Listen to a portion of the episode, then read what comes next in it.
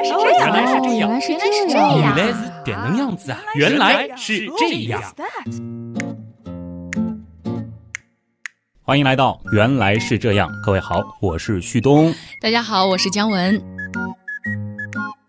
提起科学二字啊，我相信很多朋友呢应该会不自觉的联想一些具象的象征啊，嗯比如说呢，很多人会想到显微镜。望远镜，又或者呢试管烧瓶，又比如说像是爱因斯坦的智能方程，再或者呢就是那个原子的不太科学的行星模型啊。那如果说我们要找一种小动物来给科学代言的话，姜文，你首先会想到什么呢？小动物啊，我觉得可能大部分人会跟我一样吧。我反正只能想到小白鼠。哎，的确啊，作为实验动物里最著名的一个代表，其实，在我们的语境当中啊，小白鼠甚至已经变成了被实验对象的代名词了嘛。很多人都会开玩笑说：“我今天来当一当小白鼠，哎对不对？”对于科学来说呢，从遗传学到病理学，从基础研究到转化医学等等等等啊，许多对咱们的健康、对我们去了解生命的本质至关重要的学科，它们的发展呢，其实都离不开小白鼠们的贡献。哇，我觉得这些小家伙真的是为人类的科学事业做到了鞠躬尽瘁，死而后已，非常伟大。所以呢，今天啊，我们也希望在《原来是这样》这个节目当中，通过对于他们更加深入的了解，来向他们的付出致敬。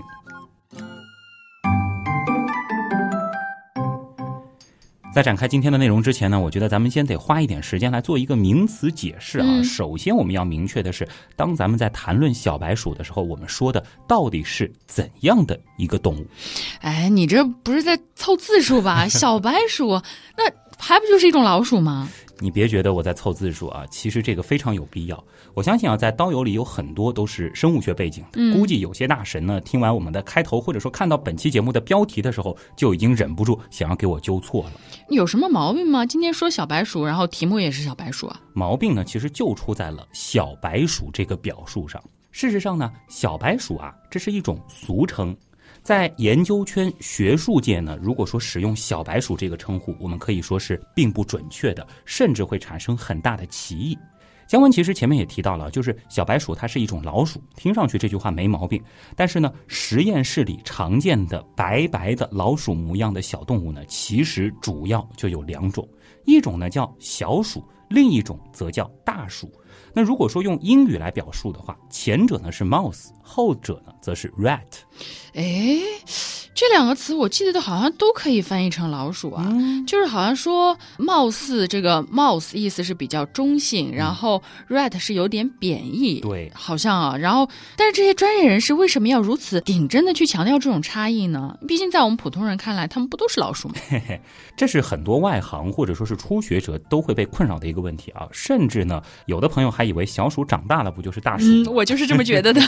其实呢，换一个视角来看，或许我们就能够知道这两者的区别到底有多大了。无论是大鼠还是小鼠，在分类学上呢，它们都属于啮齿目，而啮齿目下面呢有个鼠形亚目，再往下呢是鼠科，鼠科里还能够再分出鼠亚科。关键的来了，在鼠亚科下又有鼠鼠这一个属。那么鼠鼠呢，里边有黑家鼠、褐家鼠这两个比较有代表性的物种，而在鼠亚科之下还有一个小鼠鼠。这其中呢，有一种我们比较熟悉的物种，那就是小家鼠。刚才提到的这三种鼠呢，也都被我们通常的概念当中定义成家鼠，的确呢，也就是最常见的一些老鼠了。这些物种呢，可以说是随着人类的迁徙到达了世界各地，也算得上是在这颗星球上适应的最成功的哺乳动物之一了。属形亚目鼠科鼠亚科的鼠鼠和小鼠鼠，好像绕口令一样。绕啊但是我注意到了，这其中涉及了两个鼠。对，生物学上的鼠，这里面呢是有两个。那么在实验室当中，小鼠 mouse 从分类上看呢，就是属于小鼠鼠的小家鼠这种生物，而大鼠 rat 呢，则是属于鼠鼠的褐家鼠。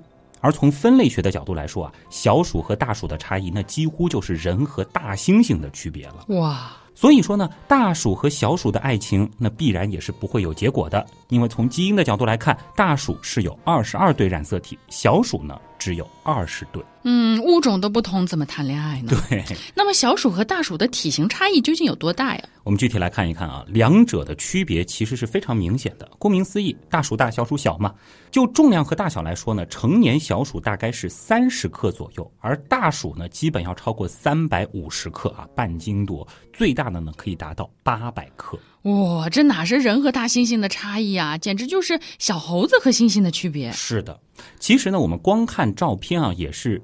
比较容易可以分辨出小鼠和大鼠的成年小鼠的体长呢，也就是十厘米不到啊，这个呢就是我们的拇指般大小。嗯，而大鼠呢则会超过二十厘米，这个看上去呢有拳头那么大。从外形上来看，大鼠的脚和尾巴更加的粗壮，大鼠的尾巴呢要比身体短，而小鼠的尾巴则和身体差不多长啊，看上去小鼠的尾巴会显得更长一些。那么大鼠的耳朵相对它的那个脑袋来说呢，是显得比较小，而小鼠的耳朵相对于脑袋来说是比较大的。感觉上小鼠长得好萌啊！不过估计怕老鼠的朋友，这两种鼠都怕。嗯，喜欢小动物的朋友呢，看到这个白白的小鼠或者是大鼠，都会觉得挺可爱的。顺便说一下啊，相对而言，大鼠呢它要凶狠很多。做过大鼠实验的搞研究的朋友呢，可能都有过被大鼠咬到的经历啊。这个伤口其实还挺深的，往往会排队去打个狂犬病疫苗什么的。还有一点呢，就是小鼠它是有可能成为大鼠的盘中餐的啊。这么凶残啊！我还是好好的养我家猫主子吧。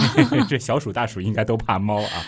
所以呢，下一次如果说要和学生物的朋友聊小白鼠，哎，这个时候呢，我们可以换一种表述，你可以使用小鼠或大鼠这样的行话，而不要笼统的称为小白鼠了。哎呦，一下就显得内行了。嗯，那如果说真要抠一下字眼的话呢，当我们在说小白鼠这个概念的时候，谈论的呢，应该指的是小鼠这种实验动物。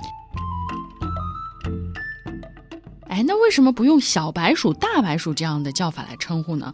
难道是因为生物学家的时间都太过于宝贵，以至于多说或者多写一个“白”字的时间都没有吗？又或者说，是不是非要去营造一种圈内的行话，用以区分外行？哎，这个感觉好像挺有意思的啊！光听你的用词就知道你专不专业。答案呢，自然不会是这样的啊！之所以要这样强调呢，其实还有一个非常非常重要的原因，那就是啊，无论是小鼠还是大鼠，其实不仅仅只用白色的做实验。我们单拿小鼠来说啊，在实验室当中呢，因为实验目的不同而采用的实验小鼠，它们的差异其实非常的大。就拿颜色来说的话，除了白色，还有什么黑色、褐色、灰色，甚至是没有毛的那种品系，各种各样的颜色都会有。那为什么普通人想到实验鼠就会觉得它们应该是白色的呢？我觉得不是只有我这样吧？哎，很多人都会有这样一种刻板印象。那么，对于这种刻板印象的形成呢，圈内人士是这样分析的：他们觉得，就是首先，或许是因为我国啊有一种非常具有代表性的实验小鼠，那就是 K M 小鼠，俗称昆明小鼠。这种小鼠呢，在我们看来就是典型的小白鼠。这种鼠呢，也是我国生产量、使用量最大的远交群小鼠。昆明鼠是在昆明抓到的一种小家鼠，然后逐渐培育成实验鼠的吗？如果要谈起昆明鼠的血统啊，人家可洋气了啊！这一品系呢，是最早在一九二六年由美国的一家研究所从瑞士引入了一种得了白化病的小鼠，最终是培育成了著名的 Swiss 小鼠。此后呢，这一个品系便开始在多国的实验室里流行起来。哎呦，小白鼠还有那么厉害的身世啊？怎么好像有一种纯种狗、纯种猫的那种即视感？听下去，姜文就会知道了啊。论血统的纯正啊，讲究的实验鼠可比那些宠物猫狗不知道高到哪里去了。我们先继续来说一说昆明小鼠的身世啊。一九四四年的时候呢，世界上发现重要病原体的第一个中国人，著名的病毒学家汤非凡教授啊，是从印度的一家研究所引进了斯威斯小鼠，饲养在昆明中央防疫处里。怪不得叫昆明鼠了。是的，而由于该小鼠的引入地就是昆明，所以呢，学术上就把这种小鼠叫昆明鼠。这一品系呢，后来又迁移到了北京，并且逐渐的扩种，最后是遍布了全国。而经过了半个多世纪的选育呢，现在 KM 小鼠肿瘤自发率非常的低。虽然不同地方饲养的昆明小鼠封闭群的生长发育和繁殖性能是存在着一定差异的，但是呢，它们有一个共同的特点，就是抗病力和适应力很强。通俗点来说呢，就是繁殖率和成活率那都很高。所以呢，昆明小鼠有一个非常显而易见的好处，你猜猜是什么？价格便宜，量又足。完全正确啊！所以呢，本科生甚至是一些高中生在实验课上啊，都会遇到他们。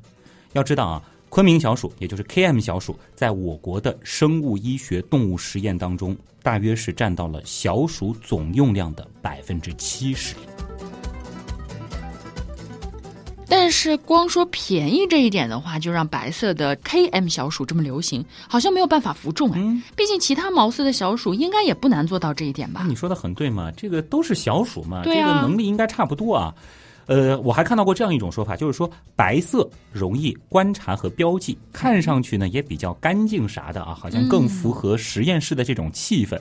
这个呢算是一个因素。最重要的是什么呢？就是小白鼠之间的个体差异很小，因为小白鼠啊是小鼠中的白化病患者，相对于其他毛色的小鼠来说，它们的族谱更加的集中。从两只小白鼠得到的近交系呢，要比随便两只小鼠得到的近交系更加纯正一些。哎，等等等等，这个近交系是什么意思？忽然就高冷起来了。其实近交系也不难理解啊，近交系呢，从定义上看是指近交程度相当于二十代以上连续全同胞或亲子交配。近交系数达到百分之九十八点六以上，群体基因达到高度纯合和稳定的动物群，品系内所有个体呢都可以追溯到同一个祖先。这个呢是指在动植物当中啊，通过亲代与子代重复杂交若干代而获得的遗传型相对纯一的纯系。说的直白一点，就是不断的让他们近亲繁殖喽。是的。对于生物实验来说，在近交系当中啊，个体的性状会逐步的趋于稳定一致。当然了，代价大家也一定猜得到啊，就是近亲繁殖的典型后果，物种的生存能力、适应能力呢会大大降低。但是这种代价在人工培育的过程当中，并不需要太过担心。那这种近交系具体来说，到底有什么好处呢？对于科研来说啊，好处可太多了。不同个体之间存在的变量会大大减小，那么排除了变量，就可以更加方便的进行精密的实验了。近交系动物的育成其实是实验动物科学的一大进步。近交系动物的应用呢，是大大推动了遗传学、肿瘤学、免疫学等学科的发展。没有这样子的这种精密的动物模型啊，我们是根本没有办法展开后续的实验的。就拿昆明小鼠来说吧。我国学者呢，也已经从昆明小鼠的远郊群中先后培育出了不少近郊系小鼠，供科学家们研究。嗯，所以科学家做实验现在还是首选小白鼠或者说昆明小鼠嘛？嗯，当然前面其实也说了啊，就是实验室当中常见的小鼠毛色其实很多，有的实验室呢可能主要就会用褐色的鼠，有的呢可能主要会用无毛的小鼠。说到底呢，就是根据研究领域的不同，使用最多的品系。也是各不相同的，同样的还有很多实验啊，就得用那种杂交群的小鼠来做。关键呢，得看你研究的是什么。哎，更不用说除了小鼠之外，还有大鼠、兔子、狗、猴子等等常见的实验动物啊。这个我懂，就好像是画不同的画，得用不同的颜料、不同的纸张这些绘画工具一样。对，材料的选择有很多，而且各有各的优点。嗯，关键就是你要干什么。说的很对啊。那么研究人员啊，就可以根据实验要求去选择不同品系或者是同胎小鼠来做实验，也可以选择同一品种或者是品系、同年龄、同体重、同性别的小鼠来做实验。由于这种动物遗传均一，个体差异很小，所以呢，这个实验结果啊就非常的精确可靠。嗯，那再回到前面的问题，为什么小白鼠的印象那么根深蒂固呢？没有办法嘛。广大群众心里根深蒂固的实验用鼠，它就已经是白色了。而且在高中或者是在大学，我们最初接触的这种实验鼠，尤其是昆明鼠啊，几乎都是白色的。所以呢，对外宣传啊，或者是各种广告啊，你很多时候用的都只能是白色的实验鼠了。大众呢，也就只看到白色的实验小鼠。你要是真的用其他颜色，有的人还会说：“哎，怎么那么不专业的实验室？”好像是。看来对于科学的这种刻板印象里，小白鼠算是一个典型例子了。是的。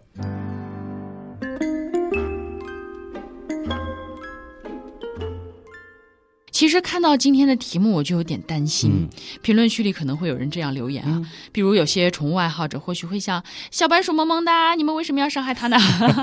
而且前面我们也说了，实验室里小鼠、大鼠都是驯化自野生的家属，很多地方真的除老鼠还除不完呢。为什么不能直接用野生老鼠做实验呢？答案呢，其实很简单啊，就是熟悉实验原则的朋友应该都能想到。第一呢，就是如果用野生鼠来做，搞不清楚它的遗传背景。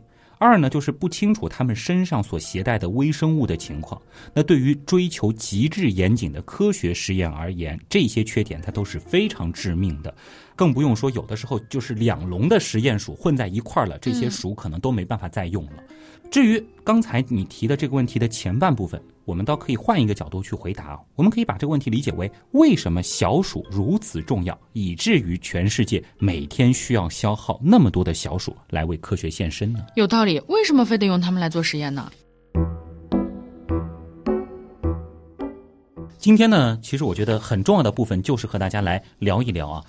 我们说啊，无论是小白鼠还是什么小黑鼠、小灰鼠、小无毛鼠，小鼠这种动物之所以能够成为最佳的实验室动物，那是因为它们真的有很多很多的优点：体型很小，生命周期很短，繁殖力又特别强，而且呢，饲养管理很方便，易于控制，等等等等。到底有多能产崽呢？它们的成熟很早啊，小鼠出生之后六到七周的时间呢，就可以达到性成熟，而它们的这个性周期呢是四到五天，就差不多四到五天能够有那么一次。母鼠怀胎三周左右啊，就可以产下后代，而哺乳期呢同样也只有三周左右，而且生产之后的母鼠啊，它可以很快的开启下一轮孕育小鼠的过程，再加上呢，它们产一胎的崽数也特别多，一胎呢差不多有八到十五只。而在为期一年的生育期内呢，母鼠通常可以产六到十胎。这种动物啊，是属于全年多发情性的动物。我去，这繁殖率真是够高啊！理论上来说，一只母鼠一年就能生下一百多个后代。是的，这还是从它肚子里出来的小鼠啊！而且你别忘了，当一只母鼠开始怀第三胎的时候，它第一胎的宝宝差不多就已经到了可以繁育后代的年纪。是哦。如果说完全按照理论增长来说啊，这是一种指数级的增长，小鼠的繁殖是非常非常可怕的。这要不了几年，地球上就只剩小鼠了吧？你说要不怎么说人类和家鼠对抗了数千年，它们依然是春风吹又生呢？啊，这种跑量的生存策略，其实在自然界啊向来都很好用。嗯，那实验室里养小鼠麻烦吗？这个呢？还得看我们具体要干啥啊？如果对那种精度要求非常变态的实验，从饲养到实验，其实每个部分呢都得非常的考究啊。那种这个光养小鼠的笼子架子啊都非常的贵。但是总的来说呢，小鼠还是一种非常好养活的实验动物的。毕竟呢，它们算得上是体型最小的哺乳动物之一了。单只小鼠的饲料消耗量很小。一只成年小鼠的食料量呢，大约是每天四到八克啊，饮水量呢每天是四到七毫升。另外呢，因为个体很小，所以呢需要的饲养空间也就不大了。这倒是都很节省实验经费，都是优点。对。另外，我们从实验素材的角度来说啊，小鼠它也有很多优点。小鼠这种动物呢，它们对外来刺激极为敏感，那么对于多种毒素和病原体呢，也都有易感性，反应呢是极为的灵敏。哎，比如说百万分之一的破伤风毒素就能够使小鼠死亡，这是其他实验动物所不能比拟的。所以呢，小鼠其实在药物检测当中啊，用量是非常非常大的。那么对于致癌物呢，小鼠也非常的敏感，它们的自发性肿瘤很多，这也为科学家研究肿瘤的发生机制提供了很多重要的切入口。哎，我记得好像哪里听说过，说小鼠和人类的基因相似度其实很高。嗯，毕竟都是哺乳动物嘛，而且从演化树的角度来说，灵长目和啮齿目动物的关系也很近。呃，有句话怎么说？就是七千五百万年前是一家啊。小鼠的遗传基因组和人类的相似度呢，差不多有百分之九十七。那它们的组织解剖结构啊，和人类可以说还是挺相似的，而且呢，在疾病表现型上和人类更是十分的近似。哎呀，都说麻雀虽小，五脏俱全，我觉得这里用在小鼠身上更合适。哎，是的。那么结合以上的诸多优点啊，因此学界是普遍认为小鼠啊可是作为人类健康研究的实验动物模型最佳候选者。可以说呢，小鼠堪称是研究中模拟人类这个概念的上佳替代品，而没有它们的现身，将会有无数人饱受各种疾病的摧残。加上我们前面提到的啊。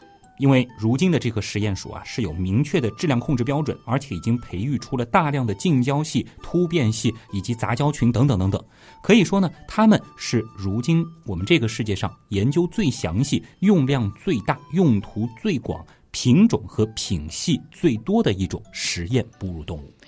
谈到小鼠这样的看上去有些可爱的实验动物的时候，大家也千万不要圣母心发作了。起码就目前而言，离开了他们的现身，可能更多的人会饱受各种疾病的折磨。是，而且呢，医学的发展、药物的发展也都将停滞不前。嗯，其实类似的概念就好比是有的人说猪猪那么可爱，我们为什么要去吃它们？鸡那么可爱，我们为什么要烤它们一样啊？我们作为人类。在享受美食或者说受惠于生物技术的福利的时候呢，只要能够记得这些生物为我们这个物种的付出就好了。嗯，我还想说，出于人道主义，不要虐杀，这是底线。是的。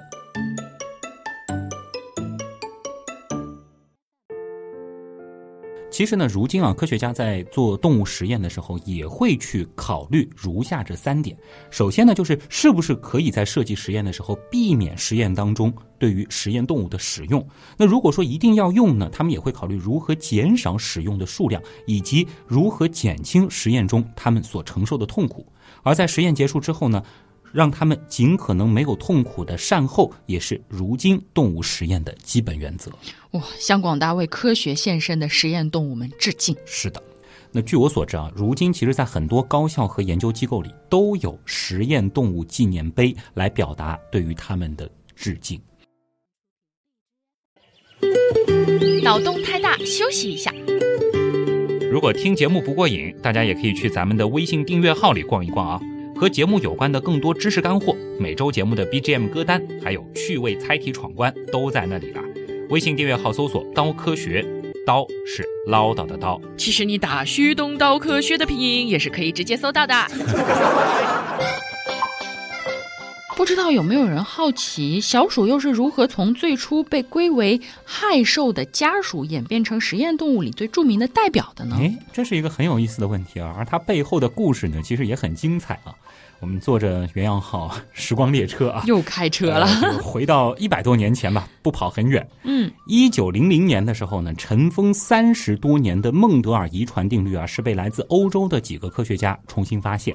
使得生命科学家们纷纷开始在不同物种当中去验证孟德尔遗传定律、分离定律和自由组合定律。哎，记性很好啊！而又由于宠物爱好者在十九世纪已经开始选择性的饲养家鼠了，从而呢就逐渐出现了一些奇特的宠物鼠，它们呢有着各种可爱颜色的皮毛。在二十世纪初啊，科学家们也已经开始意识到了，可以用这些不同颜色的老鼠来进行一些遗传学实验嘛？哎，比如说吧。褐色的老鼠和白色的老鼠放在一块儿，看它们生出来的小鼠是什么颜色的啊？诸如此类的啊。那么这些宠物鼠呢，就成了实验鼠的先驱了。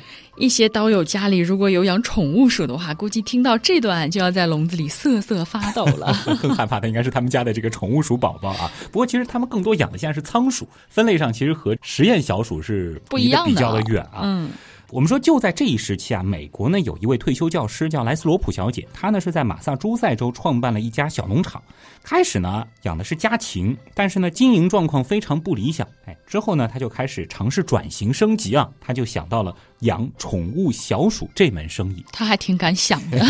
最开始呢这个规模不是很大，直到她有一次啊获得了一对日本华尔兹小鼠。哟，这对小鼠可厉害了，它们特别特别的能生。嗯，于是乎呢，由这对小家伙以及他们的爱情结晶彼此之间爆发出的这种惊人的。繁殖能力呢，使得不长的时间，这位莱斯罗普小姐她养的小鼠就从一对变成了一农场。哇，看来这对小鼠真是爱的深沉。刚才其实也提到了小鼠的这个繁殖能力嘛，对吧？对，以他们的繁殖能力来说，其实一农场的后代啊，那真是客气了。呃，我们前面也说到啊，其实生物学界在这个时候对小鼠已经产生了浓厚的兴趣，于是乎呢，生产小鼠的莱斯罗普小姐，他们农场的生意呢也就逐渐好起来了。越来越多的订单随之而来，而除了原本的购买主力，就是那些宠物鼠爱好者之外啊，不少的订单呢，甚至是出自于附近的哈佛大学乃至更远的圣路易斯或者是纽约的科研机构。由于莱斯罗普的小鼠繁殖计划可以说是详细，饲养记录也很完备。很快呢，它就成了哈佛大学布赛研究所以及众多实验室主要的小鼠来源。估计莱斯罗普小姐最初根本不会想到，自己的宠物鼠产业反而帮了科学一个大忙。哎，是啊。当时担任布塞研究所所长的美国著名的遗传学家 William Ernest Castle 呢，这位大神啊，一生当中可是发表了二百四十六篇论文。我们说，尽管这其中只有十三篇是和小鼠直接相关的，但是呢，他的研究却的的确确是开创了小鼠遗传学的先河。他呢，就购买。莱斯罗普小姐家的小鼠来开展孟德尔定律和肿瘤方面的研究，在一九零五年的时候呢，他就发现了哺乳动物体内第一个与毛色相关的等位纯合致死基因。不知道大家注意到没有啊？这时候的小鼠也不是以白色为主的哟。是的，很好的提醒啊。那么在 Castle 早期的研究当中呢，他所用的这种小鼠遗传背景都比较的杂，一定程度上呢也是增加了实验的变异性。好在当时他研究的是这个孟德尔嘛，但是呢追求精致的科学家肯定是不满足于此的。在一九零七年，Castle 呢就让他的学生 C.C. Little 利用小鼠开展遗传学相关研究。请注意啊。刚才提到的这个人是又一个注定被历史所铭记的名字。那他是对小鼠做了什么了不得的事情？为了避免前面提到的遗传背景差异对实验结果造成的影响，C.C. Little 呢是对莱斯罗普小姐饲养的宠物鼠们开始采取了一种逆天的强制婚配，以此来获得等位基因纯合、遗传背景相似的近交系小鼠们。这个就说的通俗一点吧，就是从娘胎里就注定的爱情故事啊，国家分配的对象。但是这是科学啊，至于近交系的好处，前面我们已经详细的说过了。是的。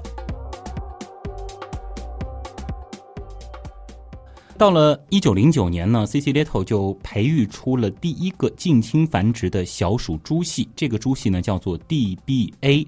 也和大家说一下啊，猪系呢其实指的就是近交系小鼠，而猪系和我们前面说的品系并不是一个概念。品系呢指的是来源于同一祖先、性状表现大致相同的一个群体啊。前面说的这个 K.M 小鼠呢是品系，大家不要混淆了。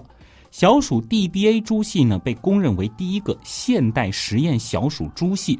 到这儿呢，真正意义上的实验鼠才算诞生了啊！原来不是所有进了实验室的老鼠都可以叫实验鼠的呀。说不定也有那种实验室卫生没搞好，溜到实验室去偷吃饲料的野生鼠啊！开个玩笑，大部分实验室其实还是很干净的。呃，顺便说一句啊，我刚才提到的这个 DBA 猪系，其实至今仍然是非常重要的动物模型。七年后的一九一六年，C.C. Little 和 Ernest Tizer 呢是通过利用 D.B.A. 猪系的后代进行肿瘤移植，结果呢是发现了肿瘤移植排斥现象。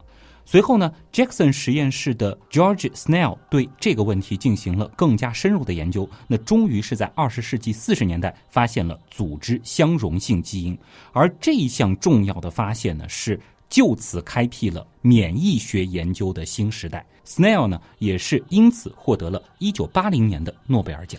是不是后来还有更多优秀的近郊系小鼠株系被培育出来呢？没错，小鼠太好用了，科学家也逐渐认识到了。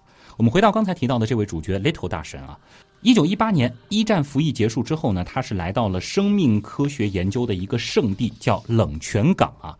他呢是把从莱斯罗普小姐的农场里买回来的一只编号为五十七的雌性小鼠的后代呢。又进行了进一步的培育，最后呢就培育出了著名的 C 五十七 BL 小鼠株系，这个呢也是目前全世界使用最广泛、最重要的小鼠株系之一。呃，不少人或许还有印象啊，就是在二零零二年的时候，我们呢是完成了第一个小鼠基因组测序计划，同时呢，这也是人类基因组计划完成后的第一个测序对象，而用的呢就是 C 五七 BL 这个株系的实验鼠。这株小鼠绝对是属于名垂青史了。是的。那么，一九一二年呢，在两位汽车行业大佬的资助之下啊，功成名就的 C C Little 呢，他是在美国的缅因州成立了 Jackson 实验室，专门开展小鼠遗传学和人类疾病的研究。这个实验室呢，也是如今世界上最重要的小鼠遗传学研究中心之一了。那现在科学家已经拥有多少小鼠的近交系了呀？说起来呢，如今世界上已经建立的小鼠近交系有近千种之多啊，而常用的近交系小鼠也有五十个品系。现在呢，其实真的非常的方便，所有近郊系小鼠的起源和特征呢，都可以在专门的网站里找到。这其实也为研究者提供了极大的方便。哎，我忽然想到啊，按照你的这个说法，那是不是所有的这些近郊系小鼠的来源，其实都可以追溯到当年在莱斯罗普小姐农场里的那些宠物鼠们呢？还记得那对日本鼠吗？嗯，那么那些宠物鼠的兄弟姐妹，以及可以搞晕所有人的。辈分关系的那些小鼠的后代们呢？如今真的是遍布世界各地啊！原来是这样，就是这样。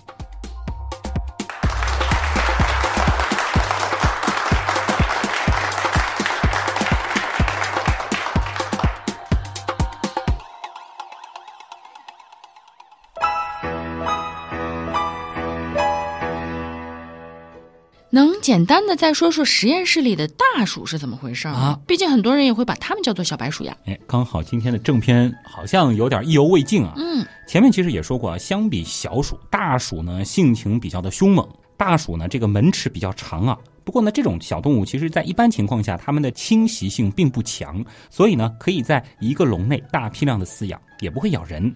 不过呢，如果被激怒，或者是感觉到自己受到危险，又或者你要去抓它的时候呢，它们还是容易咬手的啊，咬我们的手。尤其呢是哺乳期的母鼠是非常的凶险，经常呢会主动咬工作人员喂饲的时候深入鼠笼的手。而且呢，相对于小鼠，大鼠对外部环境的适应性更强，它们的抗病能力也更强。成年鼠呢是很少患病的。那这么凶狠大鼠是怎么被驯化成实验鼠的呢？哎，不得不说啊，白化型的大鼠其实在生物医学研究当中也是占据着重要的地位的啊。你可以叫它大白鼠，或者也是我们所说的小白鼠的一种吧。它们呢是由野生的褐家鼠和黑家鼠经过驯化之后所获得的变种，而我们常常所说的老鼠呢，其实主要啊反而指的不是小鼠，而是大鼠的亲戚。一般呢，我们认为大鼠的祖先是起源于亚洲的温暖地区的，具体呢可能是在里海沿岸这一带。大约在十八世纪的时候呢，大鼠是传到了欧洲，而在一七二八年到一七三零年左右呢，是到达了英国，后来呢又坐着船，在一七五五年抵达了美国，也是跟着人类四处迁徙了。是的。那么大鼠在欧洲呢，最开始其实是作为一种观察动物在家庭当中所驯养的啊。到了一八五零年前呢，就有一些人拿它来做实验了。